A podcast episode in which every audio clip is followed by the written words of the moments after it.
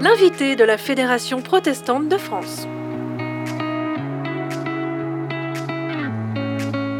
Bonjour, aujourd'hui je reçois Basile Zouma, pasteur et médecin, secrétaire général du DEFAP, le service protestant de mission. Bonjour Basile Zouma. Bonjour Benjamin. Je vous propose de revenir sur votre parcours atypique et intéressant, et puis bien sûr de parler du DEFAP, le service protestant de mission, qui fête d'ailleurs ses 50 ans cette année. Mhm. Alors, première question, c'est quoi ce service protestant de mission, Basile Zouma? Le service protestant de mission, c'est un outil, on peut dire ainsi, et c'est un service, comme le nom l'indique, qui a été euh, fondé en 1971 par euh, trois grandes familles d'églises euh, en France, à savoir l'Église protestante unie de France, l'Union des églises protestantes d'Alsace-Lorraine et l'Union nationale des églises protestantes réformées évangéliques de France, l'UNEPREF.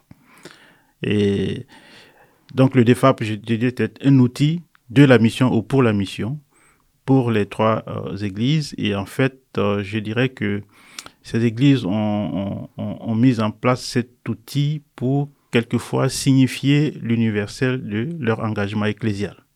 Voilà.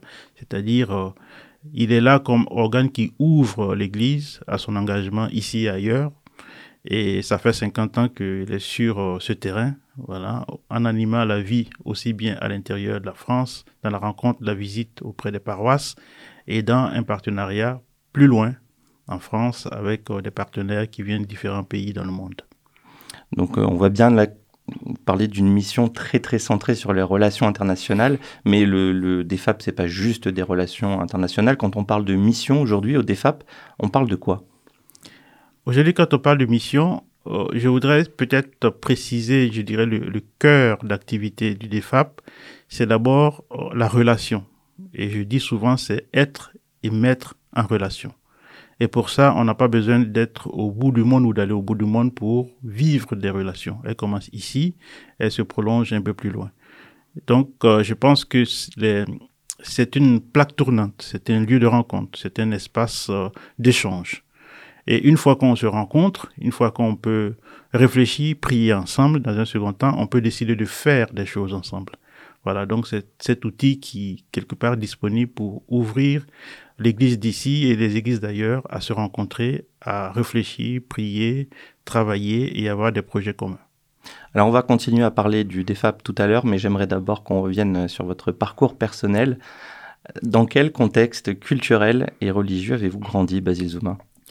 Moi, j'ai grandi dans une famille, je dis souvent, multiconfessionnelle. Mes parents, mes parents eux-mêmes euh, étaient euh, catholiques, je dis étaient parce qu'ils ne sont plus malheureusement de ce monde. Mes grands-parents étaient musulmans. Donc j'ai grandi à la fois dans cette culture à la fois musulmane, catholique, et moi-même, par un parcours personnel, je me suis inscrit dans le protestantisme. Donc j'ai un peu cette, cette multi euh, coloration religieuse qui a toujours fonctionné de façon pacifique. Voilà, il n'y a pas, il n'y a pas eu au sein de, ma, grande famille, de ma famille, euh, de conflit, je veux dire, de, choix de religion, mais une intelligence de collaboration qui, pour moi, déjà a, a créé dès là la fibre à la fois, je dirais, de l'interreligieux et de l'œcuménisme, quelque part, qui, quelquefois, m'identifie d'une certaine manière. D'où ce côté relationnel que vous mettez en avant. D'où ce côté relationnel que je mets en avant parce que je pense que euh, les hommes et les femmes en se rencontrant sont beaucoup plus, que je, comment dire ça, euh, créent davantage d'intelligence commune. Voilà, c'est ça. Alors, dans votre parcours, euh, vous l'avez pas dit, mais vos grands-parents donc sont originaires du Burkina Faso. Ils se sont installés en Côte d'Ivoire dans les années 50 où sont nés mes parents et grandi. Moi-même, je suis né en Côte d'Ivoire. J'ai fait l'essentiel de mes études euh, euh, en Côte d'Ivoire.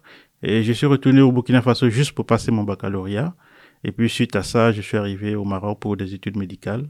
Voilà, que j'ai terminé en, en, 2005. Alors, comment vous arrivez au Maroc euh, depuis la Côte d'Ivoire pour faire ces études de médecine?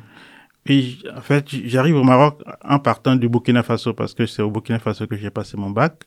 Et puis, effectivement, l'État burkinabé accorde des bourses d'études à, à, à quelques-uns de ses meilleurs euh, bachelier. Donc c'est dans ce cadre-là que j'ai eu la bourse pour faire mes études de médecine au Maroc.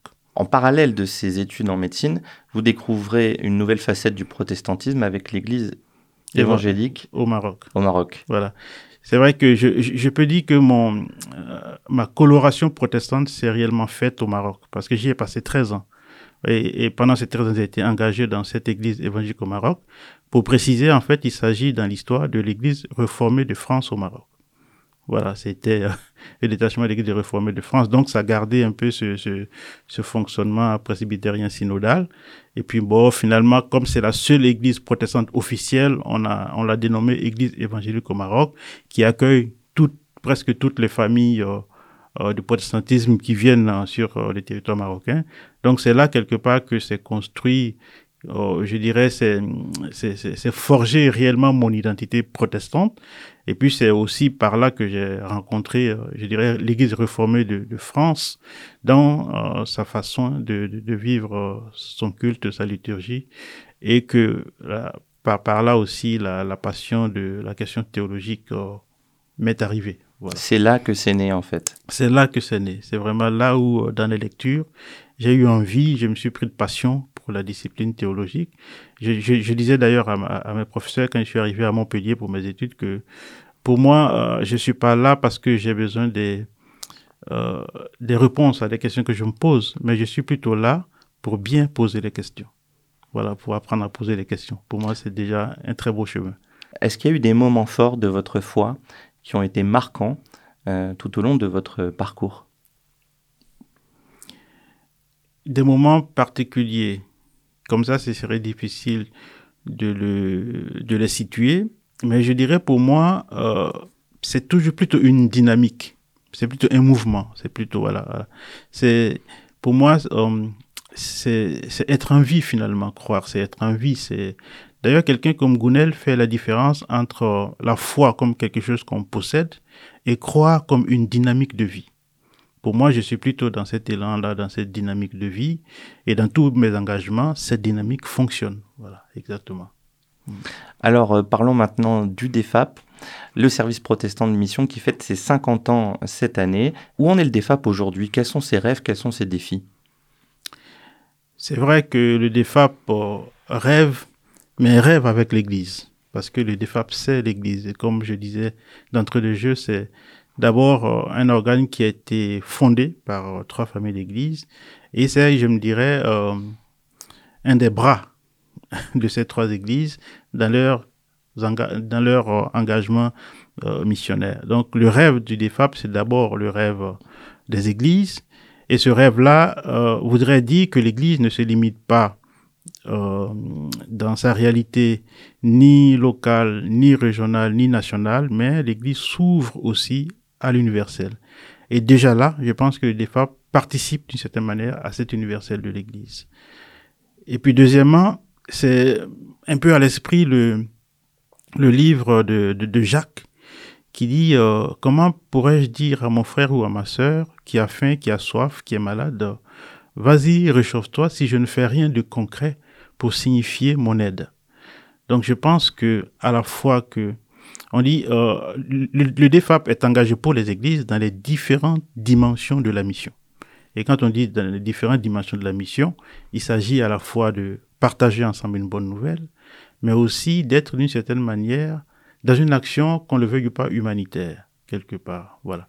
Donc relation, partage, rencontre, et puis, euh, cette formule que j'aime bien de Gandhi qui dit souvent que quand on est en face de quelqu'un qui a faim, Dieu ne peut être que nourriture. Voilà, donc on est quelque part, partager la bonne nouvelle, c'est aussi euh, tenir compte des situations dans lesquelles chacune et chacun se trouve. Et l'Église, par le biais des FAP, je pense, probablement participe de cette réalité-là sur les 50 ans du DEFAP, sur cet anniversaire. Donc vous voulez vraiment marquer le coup. Vous avez prévu un beau programme, euh, notamment avec les jeudis de la mission, qui, euh, qui commence d'ailleurs le samedi 10 avril, en visioconférence de 10h à midi. c'est un petit peu un format de conférence et d'atelier où chacun a la parole. Est-ce que vous pouvez nous en parler? Mmh. En fait, les, ateliers de la mission et les 50 ans sont deux événements distincts Ce sont deux événements distincts parce que euh, les ateliers d'admission étaient initialement une déclinaison dorénavant en, distanciel euh, du forum qu'on aurait dû avoir euh, au mois de Donc, mai. Ça, c'est pas dans le programme de l'anniversaire, mais euh, Voilà. ça, ça tombe quand même euh, dans cette période. Exactement, ça tombe dans cette période et ça participe un peu de cette dynamique-là. Voilà. Donc, ça a été le forum qui a été repoussé, réadapté. Et puis, finalement, la matière qu'on avait préparée pour cette rencontre, on propose qu'il y ait effectivement des jeudis de la mission parce que ça participe du, du, du moins euh, par ce qui a été mis en place des réflexions autour de la mission et de la refondation.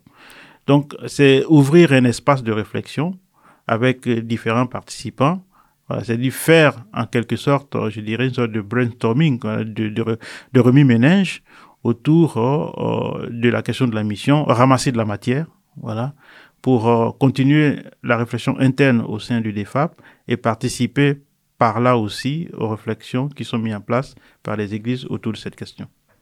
Donc tout le monde est invité à se joindre. Tout le monde est invité, les liens sont sur le site et puis euh, il y a les différentes thématiques et les sujets qui sont proposés et les gens peuvent s'inscrire à une ou à l'ensemble des conférences. Donc conférences sur le ateliers. site euh, defap.fr et la première euh, conférence en visioconférence le samedi 10 avril de 10h à midi avec euh, une intervention de Jean-François Zorn sur la mission Un mot mutant. Donc on est au cœur de la fait. réflexion sur euh, ce qu'est la, Exactement. Et d'ailleurs, c'est une réflexion tellement, tellement large que c'est en deux parties. Et la deuxième partie, la suite de cette conférence sur le mot mission, toujours de Jean-François Zorn, c'est le 22 avril.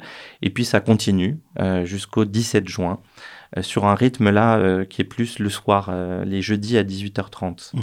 Alors, sur les 50 ans, euh, on, a plusieurs, euh, on a plusieurs actions que vous portez, euh, notamment cet appel à témoins euh, que vous souhaitez diffuser chaque jour, un témoin Mhm. euh, entre Pâques et Pentecôte, Et Pentecôte. donc pendant 50 jours. Mhm. Est-ce que vous pouvez nous dire le, le sens de cette action? Actuellement, effectivement, on a, on a, on a dit que la longue histoire, la longue histoire de la maison a vu des gens y passer, partir en mission, revenir. Donc, euh, on s'est dit que peut-être c'est l'occasion de donner la parole à ces témoins. Et puis, quand on dit de Pâques à Pentecôte, euh, vous voyez la proximité avec les témoins de Pentecôte. Voilà, quelque part, dans le christianisme, nous sommes au bénéfice des témoins.